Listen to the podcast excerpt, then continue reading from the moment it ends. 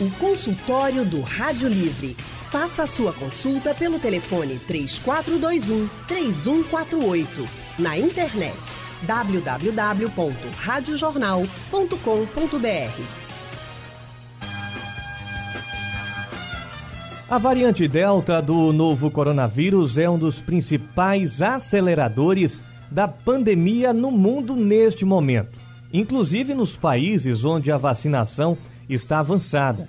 Isso acontece, entre outros motivos, porque os indivíduos, as pessoas, costumam confundir os sintomas da variante Delta com os de outras doenças já conhecidas por todos nós. O nariz escorre, a cabeça dói, a garganta arranha e a incerteza toma conta. Será que é Covid, resfriado, gripe, alergia ou ainda sinusite? Pois é, a dúvida logo preocupa quem identifica em si ou em outra pessoa esses sintomas. E não é para menos. O coronavírus, principalmente no começo da infecção, facilmente se confunde com esses problemas já bem conhecidos pela população. Com a chegada da variante Delta ao Brasil, a indefinição tende a ser ainda maior.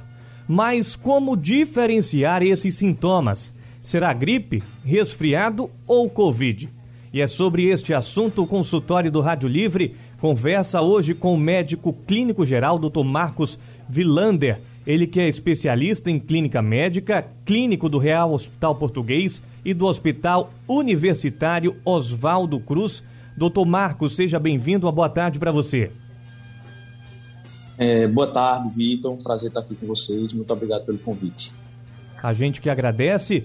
O consultório de hoje também recebe o médico infectologista Gabriel Serrano, ele que é infectologista e consultor, tem especialização em saúde da família e também atua como médico do IMIP, da AHF Brasil e no município de Olinda. Doutor Gabriel Serrano, uma boa tarde para você. Seja bem-vindo ao consultório de hoje. Obrigado, Vitor. Boa tarde para você, para todos os ouvintes. Um prazer estar aqui com o doutor Marcos também. É, é, sempre bom falar com vocês. A alegria é nossa. A gente lembra que você também pode participar do nosso consultório, mandando a sua pergunta, a sua dúvida pelo nosso painel interativo, enviando sua mensagem para o nosso WhatsApp, o 991478520, ou ainda ligando para o 3421 3148 e fazendo a sua pergunta ao vivo aos nossos especialistas. E para começar o nosso consultório de hoje, eu pergunto ao senhor Dr. Marcos: será que é possível a gente distinguir uma gripe de infecção pela variante Delta apenas pelos sintomas? Oi, Vitor. Olha, é uma, é, são doenças Todas elas são doenças que são causadas por vírus, não é? Por vírus respiratórios que causam sintomas respiratórios e que exclusivamente pela clínica pode ser difícil você diferenciar uma da outra, tá? A gripe ela tende a ser um quadro mais agudo, mais rápido e que traz mais desconforto. Você tem febre alta, moleza no corpo, desde o primeiro dia do sintoma e tem sintomas respiratórios, como obstrução nasal, coriza, garganta doendo, arranhando, mas são sintomas que desde o princípio já são sintomas que podem deixar o paciente que adquiriu a doença de cama. O COVID ele começa com sintomas mais brandos habitualmente. Pode ter febre, febre mais baixa, pode ter dor no corpo, vai ter sintomas respiratórios como obstrução nasal, dor de garganta, mas ela tende a ter os sintomas mais graves a partir do oitavo dia de doença. Então, uma forma de se diferenciar uma da outra é essa. O COVID, ela tem sintomas que são muito característicos também, muito específicos. Então, o paciente que perde o olfato e paladar, isso é um sintoma que é muito característico do COVID e que não acontece com frequência na gripe.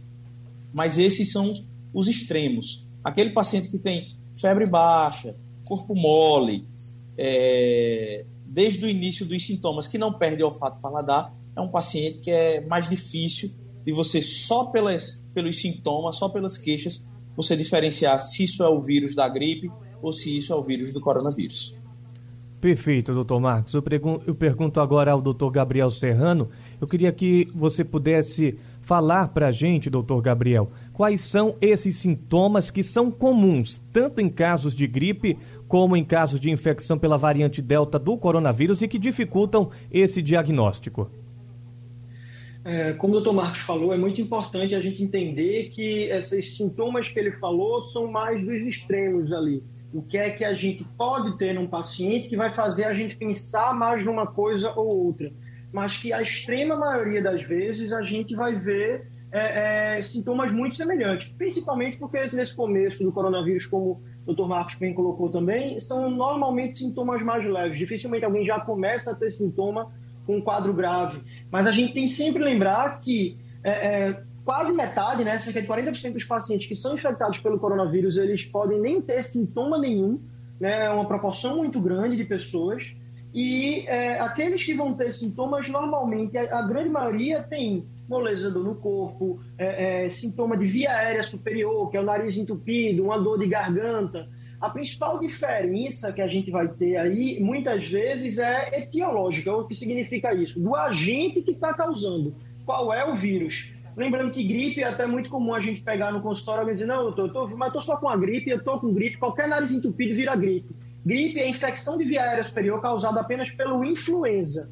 Né? Aí seria gripe. O resfriado pode ser causado pela influenza ou pelo, por outros é, é, vírus, mas normalmente são quadros mais leves, restritos à via aérea superior. No caso do coronavírus e também da influenza, essa gripe, né, no caso da influenza ou no caso do coronavírus, a Covid-19, que é o nome da doença, elas podem também evoluir para a via aérea inferior, ou seja, acometer o pulmão, causar uma pneumonia viral. E aí a gente vai ter outros sintomas, como cansaço, são aqueles sintomas que normalmente levam o paciente a procurar atendimento hospitalar mas isso não acontece, por exemplo, no caso de pacientes com resfriado. Mas esses pacientes que apresentam esses quadros é, é, de infecção, na extrema maioria das vezes, vão ter apenas casos leves. São alguns casos que os pacientes evoluem de forma mais grave, tanto na gripe quanto no caso da Covid-19. Com resfriado, não. O paciente não vai evoluir de forma grave. Mas como a maioria das infecções começam parecido, parecem resfriados nesse começo, depois podem evoluir para uma pneumonia ou não. No começo, principalmente, até que se prove o contrário, um resfriado ou uma infecção viral de via aérea superior pode ser o começo de um quadro de Covid, independente da variante também que esteja causando. A gente tem mais de 3 mil variantes. A primeira variante lá de 2019 que foi identificada na China, ela nem existe mais. Então, é, o que preocupa são porque algumas variantes têm características que deixam o vírus um pouco mais forte mas não tem diferença é, é, para esses quadros mais graves quando a gente tem a, a população bem vacinada e é para onde a gente está caminhando e a gente vai começar a falar disso logo mais. Perfeito, doutor Gabriel. Certamente a gente vai falar sobre o avanço da vacinação e a importância do avanço dessa vacinação e a conclusão do esquema vacinal para justamente frear a, a criação de novas variantes da Covid-19. Doutor Marcos, eu pergunto ao senhor agora justamente falando sobre esses sintomas da infecção pela variante Delta, e eu pergunto como é a manifestação desses sintomas. É a mesma, é, a forma de manifestar-se na, na, em pessoas de idades diferentes é a mesma? Há alguma mudança na manifestação desses sintomas em pessoas de faixa etária diferente? Oi, Vitor, existe sim. Os sintomas clássicos da, da do Covid-19 são esses de sintomas respiratórios altos, obstrução nasal, coriza. É... A gente perdeu o contato com o doutor Marcos. É... Garganta que dói, corpo fica mole. E após o sétimo dia, você evolui com sintomas respiratórios. Você evolui com sintomas respiratórios baixos, com cansaço, com falta de ar e com é, saturação baixa, com oximetria, com os parâmetros é, de oxigenação baixos, e a gente faz essa procura ativa a partir do oitavo dia. Mas nos pacientes idosos, sobretudo aqueles pacientes frágeis, com perda de massa magra, a gente tem visto apresentações atípicas como desorientação. Ele não apresenta sintomas respiratórios, não tem febre, mas o idoso desorienta, perde a orientação no tempo, no espaço, deixa de reconhecer algum familiar, para de se alimentar adequadamente como se alimentava antes. E isso como uma mudança do padrão daquele idoso, ele precisa ser investigado também como uma infecção por é, Covid. Então, hoje, como a gente vive uma pandemia, a gente tem visto as manifestações, a, a diferentes tipos de manifestações, né? neurológicas, cutâneas, ou seja, sistema nervoso, da pele, e manifestações atípicas como essa no idoso, que se manifesta só com desorientação. Então, por, pelo fato de vivermos em pandemia, se houver a suspeita de uma infecção coronavírus por qualquer sintoma típico ou atípico, esse paciente ele deve ser investigado. Perfeito, doutor Marcos. Agora perguntando ao senhor mais uma vez, doutor Gabriel Serrano, eu queria justamente falar sobre a perda de olfato e do paladar, que lá no início era uma característica muito forte da infecção pela Covid-19 e que atualmente a gente não, não tem escutado falar tanto, não é uma característica tão marcante da infecção por essas novas variantes. A questão da perda de olfato e paladar não é algo mais tão relevante nesses casos de infecção pela variante Delta?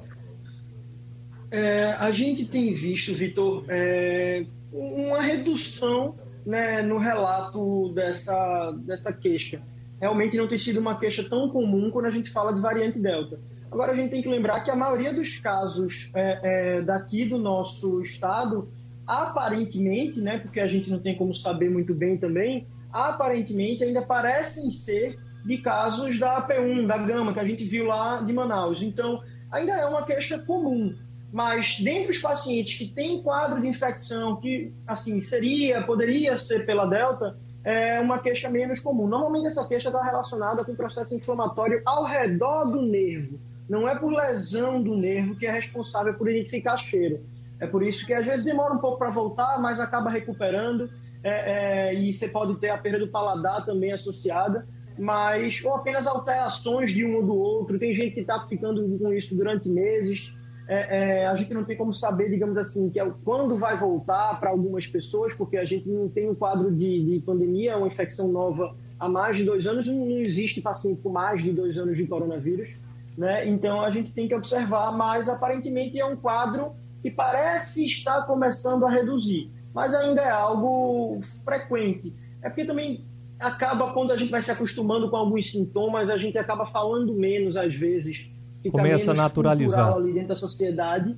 E a própria congestão nasal também pode levar a uma alteração do olfato e paladar, mas é algo que ainda está presente. A gente está conversando com os médicos Gabriel Serrano e Marcos Vilander.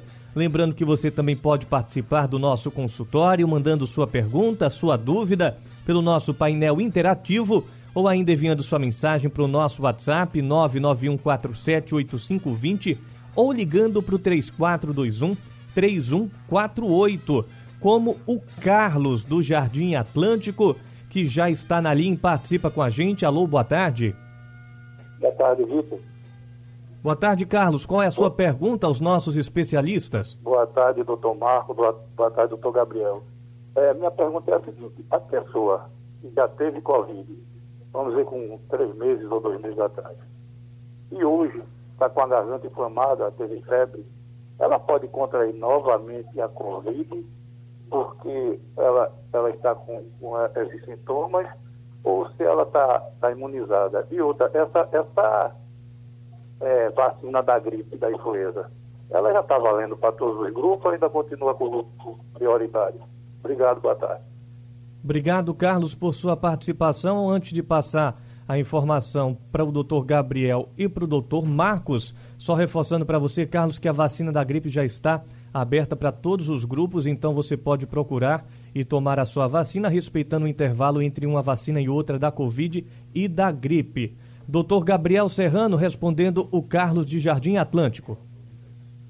Carlos, é, boa tarde. Veja bem, é, depois que uma pessoa tem um quadro de infecção pelo coronavírus, ela produz anticorpo mas é apenas com a vacinação que a gente tem uma quantidade mais segura, digamos assim, é, que provavelmente será produzida pelo corpo.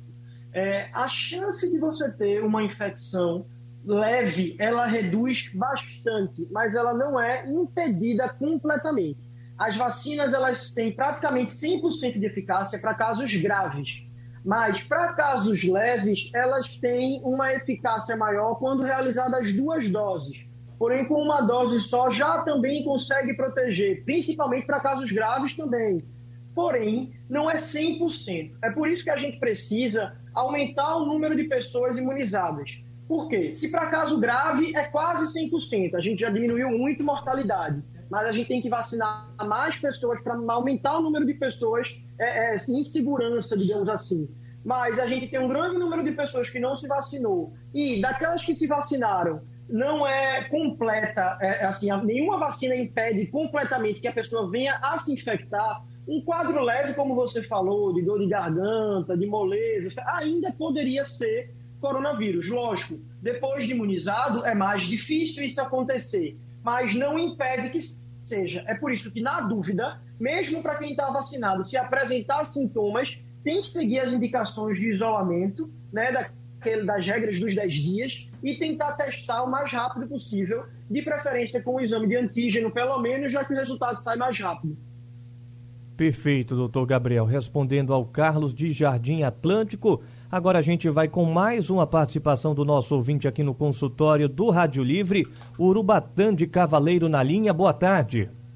Alô, boa tarde, tio Carvalho. É o Urubatã de Santa Leite, meu querido. Todo dia eu escuto você falar. Você fala muito bonito. Agora vou falar com o doutor Marco. Doutor Marco, olha, primeiramente, eu me eu fui, fui tenho coronavírus, sabe? Esse negócio aí eu tomei vacina para não ter a primeira, agora foi no dia 19. Agora, daqui uns três meses ou dois meses é que eu vou ter. E depois tenho assim, sinusite. Aí acha que tem coisa que todo dia eu tenho que tomar. Primeiramente, vem desse segundo médico. Meu médico é o segundo. Aí você, de aí, dê seu telefone no ar, viu, querido? Muito obrigado. Pode botar no meu lugar. Valeu, querido. Obrigado, Urubatã de Cavaleiro, perguntando ao doutor Marcos. Doutor Marcos, pode responder. É... Veja, eu entendi que ele tomou a primeira dose da vacina, não é há mais ou menos um mês, e ele hoje tem sintomas respiratórios parecidos com sinusite, né? e se isso pode ser Covid-19 né, após a primeira dose de vacina. Então a gente sabe que a imunização plena ela acontece após a segunda dose, na maior parte das suas vacinas, 15 dias após a segunda dose. E mesmo assim, nada, nenhuma terapia do mundo é 100%, a vacina também não é, mas ele reduz em grande chance, próximo disso, mais de 90% o risco de você desenvolver a doença grave. Mas se você tem, após a primeira dose, sintomas respiratórios do tipo obstrução nasal, dor na face, febre, dor de garganta, você no momento epidemiológico que vivemos hoje, nós temos que considerar a possibilidade disso ser sim coronavírus, mesmo você tendo tomado a primeira dose. Então, a recomendação é, um, isolar-se até você fazer o teste, agora o teste antigênico, que sai em 30 minutos, para a gente descartar ou confirmar se isso é Covid-19 ou não. Perfeito, doutor Marcos. Obrigado por sua resposta ao nosso Urubatã, que fez a sua pergunta ao vivo aqui no nosso Rádio Livre. Doutor Marcos, eu continuo fazendo a pergunta ao senhor, porque a gente fica nessa dúvida se, é, se estamos contaminados pela Covid, se é gripe, e o que a pessoa deve fazer nesses casos. O senhor disse que o exame, o teste, é o caminho mais simples para se ter essa resposta, mas apenas reforçando, é possível fazer algum diagnóstico correto somente com a avaliação clínica ou há necessidade do teste para realmente identificar se é uma infecção pela Covid ou uma simples gripe? É, a manifestação clínica, Vitor, ela é sugestiva e ela pode ser muito sugestiva ou pouco sugestiva. Mas o que vai garantir, dar 100% de certeza que o paciente tem ou não tem, é, está ou não está infectado pelo vírus, é o teste. Então, pela dúvida, se você tem sintoma, você já deve fazer o isolamento se for possível. Não ir trabalhar, afastar-se da sua família, ficar pelo menos a dois metros de distância, usar máscara e manter a higienização das mãos para a gente determinar se esse paciente vai ficar 10 dias de isolamento ou não, o teste, dando positivo, é que vai determinar para a gente se a gente vai afastá-lo os 10 dias ou não e permanecer os 10 dias de isolamento. Em o teste dando negativo, a gente pode tirá-lo de isolamento é, precocemente, antes desse período, e direcionar o tratamento para o tipo de doença que se levantou a partir das manifestações clínicas. Mas só pela manifestação clínica, se não houver sintomas muito específicos, como perda de olfato, paladar, ou numa fase mais avançada da doença, tosse, falta de ar, que a gente chama de espineia, né? Então, você precisar aumentar a sua frequência respiratória para você ficar confortável ou queda da saturação, a gente vai precisar sim do teste do nariz, do antígeno ou do PCR para a gente confirmar se você tem ou não tem Covid-19. Doutor Uma Gabriel... coisa só importante, pois né, não. doutor Marcos, que é, é, acho que é importante a gente dizer que para aquelas pessoas que não estão vacinadas ainda, é, a chance de ser coronavírus é muito maior. Né? Então, é, é, mesmo para aquele que tem o um exame negativo, e assim a chance de ser coronavírus com o um exame negativo ela não fica completamente excluída, né? para aquelas pessoas não imunizadas. Então, muitas vezes o exame ajuda a confirmar o que a gente diz. Ele é um bom preditor, um fator preditor positivo, né? Quando positivo ele confirma, mas quando negativo ele não exclui. Não é para a gente. Porque, somente quem faz teste rápido, sem ser o teste de antígeno, que é um teste que vê anticorpo, porque muitas vezes faz o teste do dedo, acha que tá, é, é não está com coronavírus porque o teste deu negativo, e mesmo com sintomas volta a, a circular, a encontrar com pessoas e não é o adequado né? E que enquanto durarem os sintomas também, o mais conveniente é que a pessoa mantenha esse isolamento. Doutor Gabriel, depois de mais de um ano e cinco meses de pandemia, a gente ainda se pergunta, apesar de ter uma indicação da resposta, de como controlar a transmissão nesses casos onde os sintomas não acendem um alerta tão forte, por serem considerados banais, às vezes confundidos com sintomas de outras doenças, doenças. A tendência, como o senhor acabou de falar, é que essas pessoas circulem mais enquanto estão contaminadas e assim, consequentemente, espalhem mais o vírus.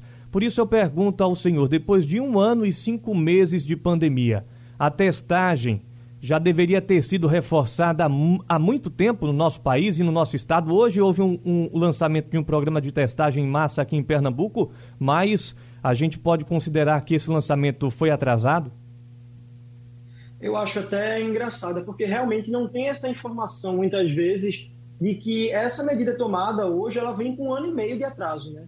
É, quando a pandemia chegou no Brasil, já existiam países que faziam isso de forma extensa você tem uma ideia, é, no serviço particular aqui do Estado, esse exame de antígeno ele começou a ser feito desde junho, julho do ano passado, já aqui em Pernambuco, através de particular. No SUS ele demorou pelo menos cinco a seis meses para poder ser feito, o de antígeno. Em relação a rastreio, nem se fala. Até o começo desse ano não se fazia exame de rastreio no estado de Pernambuco. A gente não sabia quantas pessoas tinham realmente reinfecção ou quantos casos eram apenas de, de resto de vírus morto da infecção anterior, porque o exame tinha que ir para o Sudeste para poder dizer se aquele vírus estava vivo ou não, porque não fazia mapeamento genético do vírus. Então, a gente descobriu os primeiros dois casos de infecção, quando o Rio de Janeiro já sabia que 45% dos casos eram da variante Delta. Então, quando o Rio de Janeiro está em 45%, a gente imaginar que Pernambuco não tem caso é, é loucura, é, não tem como a gente pensar nisso. Né? É, tanto que é, eu lembro até que também quando foi identificado os primeiros casos da variante de Manaus, né, é, numa semana é, estavam cogitando se haveria ou não. Na outra semana saiu um estudo da Fiocruz dizendo que não só haveria, como Pernambuco era um dos seis estados de um estudo que avaliaram, um estudo que avaliou oito estados, é, era um dos seis que mais da metade dos casos de Pernambuco já eram da nova variante. Então, depois de um ano e meio é que a gente começa a fazer um mapeamento genético antes tarde do que nunca. Né? É importante a gente dizer isso. Porém, era uma medida que faria uma diferença muito grande, né? É, principalmente se fosse a medida adotada para a gente ver as medidas de segurança que deveriam ser necessárias. Aqui o tempo todo no estado a gente usou o parâmetro de mortalidade ou de ocupação de leito, quando na verdade a gente deveria usar o parâmetro de transmissibilidade.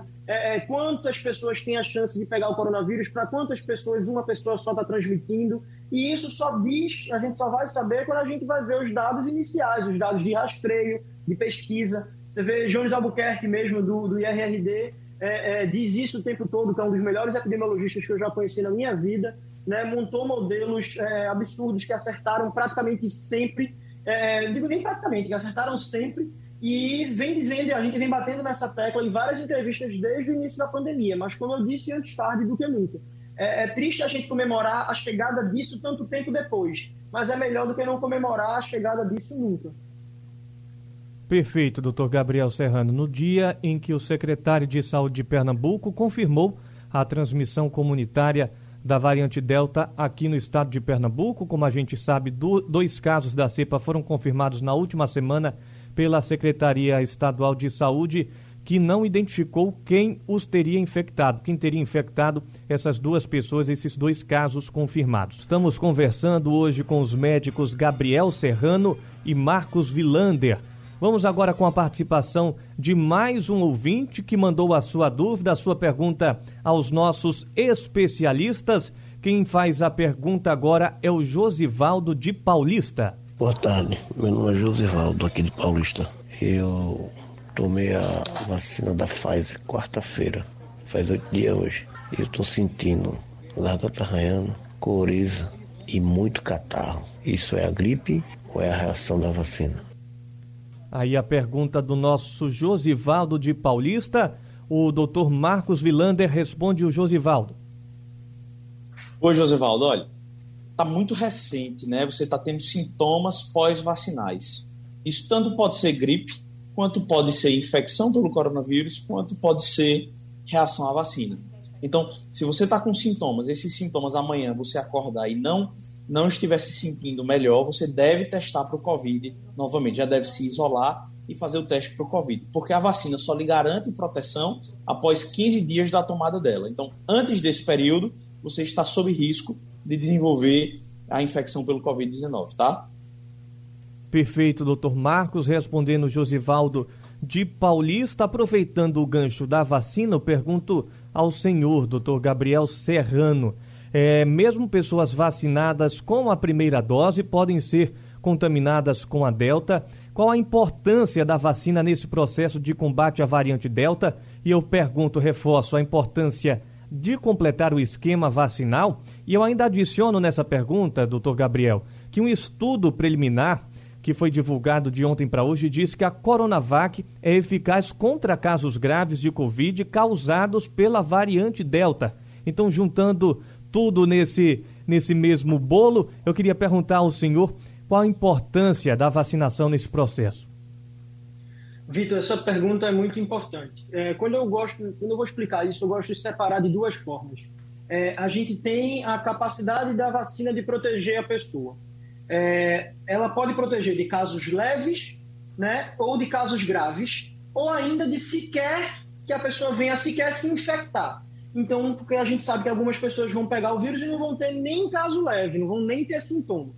Então, a gente tem uma dose apenas garantindo uma certa proteção, mas com duas doses, essa proteção vai aumentar e vai durar mais tempo quando a gente fala de caso leve. Por exemplo, a Pfizer, ela protege de praticamente 90% dos casos leves dos pacientes, ou seja, alguém que vacinar completamente da Pfizer, ela vai ter 90% menos chance de apresentar sintomas leves. No caso da Coronavac, por exemplo, que foi a que eu tomei, acredito que o doutor Marcos também, é, a gente tem uma chance de se infectar, porque o estudo foi principalmente esse, de 50%, mas de sintoma ela reduz 75%, que já é muito bom. Então, essa variação de casos leves ou da chance de se infectar ela ainda pode variar muito de uma vacina para outra. Ou variar, não muito, na verdade, ela pode variar um pouco de uma vacina para outra, perdão. Mas para casos graves, seja de qualquer variante, qualquer uma das vacinas vai proteger de praticamente 100% dos casos. Agora, não é completamente 100%, porque, como eu estava dizendo no começo, medicina não é uma ciência exata. Nada é 100% na medicina. Tudo tem a sua exceção. Então, mesmo pessoas completamente vacinadas, é, é, casos principalmente em idosos, que podem demorar mais tempo para desenvolver uma imunidade, ou pacientes imunocomprometidos por outro motivo, podem demorar mais tempo para ter uma imunidade mais forte, ou nem ficar completamente imunizados em alguns casos raros. Mas para toda e qualquer vacina, Coronavac, aqui, daqui, daqui do Brasil, né, Coronavac, Pfizer, AstraZeneca e a Janssen, que é de uma dose só, quando você tem um esquema vacinal completo, né, duas doses de todas, menos a da Janssen, que é apenas uma, você vai proteger para todos os casos graves de forma praticamente igual. Não mais de 90%, mais de 95%, é, de 96% a 93% ali variando. Mas quando a gente fala de caso leve, é que pode oscilar um pouco mais. Mas o que a gente quer agora, principalmente, é diminuir a mortalidade. É tanto que no Rio de Janeiro, por exemplo, 95% dos pacientes internados em UTI são daqueles que não estão completamente vacinados. Isso mostra que a, a pandemia, digamos, está ainda descontrolada por causa das pessoas que não estão vacinadas da forma correta. Né? Nos Estados Unidos, em Nova York, esse dado chegou a 99%. Então a gente precisa vacinar mais pessoas e a gente tem que diminuir o número de pessoas que ainda não tomaram a segunda dose. Perfeito, doutor Gabriel. Consultório do Rádio Livre de hoje está chegando ao fim. A gente agradece aos nossos médicos convidados de hoje, o doutor Marcos Vilander, ele que é médico especialista em clínica médica, clínico do Real Hospital Português e do Hospital Universitário Oswaldo Cruz. Doutor Marcos, muito obrigado por sua participação, por sua contribuição. Forte abraço e até a próxima. Obrigado, Vitor. Foi um prazer estar aqui com vocês. Agradecer a companhia também do amigo Gabriel Serrano. Foi muito bom dividir. Espero que a gente possa ter ajudado a nossa comunidade com as informações de hoje. A gente que agradece, doutor Marcos. Até a próxima. A gente agradece também ao doutor Gabriel Serrano, ele que é médico infectologista e também consultor, tem especialização em saúde da família, atua como médico do IMIP, da HF Brasil e também no município de Olinda. Doutor Gabriel Serrano, muito obrigado por sua contribui contribuição, um forte abraço e até a próxima. Vitor, muito obrigado, obrigado a você, obrigado ao Tomar, também é um prazer participar aqui do programa com ele, é, é, que é um grande médico aqui, a gente é, é, nunca tinha participado juntos, mas para mim é um prazer e dando essa mensagem para a população para que todos possam entender que a gente precisa manter os cuidados enquanto a gente ainda tem muito vírus circulando. A vacina vai impedir casos graves, mas vai impedir principalmente do vírus circular. E a gente vai começar o final da pandemia agora que a gente está aumentando o número de pessoas vacinadas. Mas esse final de pandemia depende de cada um de nós. A gente precisa se vacinar de forma completa e essa é uma mensagem muito importante. Espero também que esse programa de hoje tenha ajudado a esclarecer as dúvidas das pessoas. Muito importante mesmo, doutor Gabriel Serrano, lembrando a importância de tomar a vacina e de completar o esquema vacinal. Se você tomou a primeira dose e ainda não tomou a segunda e já passou do seu tempo, corre lá, agenda, marca e toma a segunda dose da vacina, porque é muito importante. O Rádio Livre de hoje vai ficando por aqui. A produção do Rádio Livre é de Gabriela Bento, a direção de jornalismo é de Mônica Carvalho no site da Rádio Jornal Isis Lima. Trabalhos técnicos de Big Alves, José Roberto Camutanga e Sandro Garrido. No apoio, Val Melo. Sugestão ou comentário sobre o programa que você acaba de ouvir, envie para o nosso WhatsApp 99147 8520.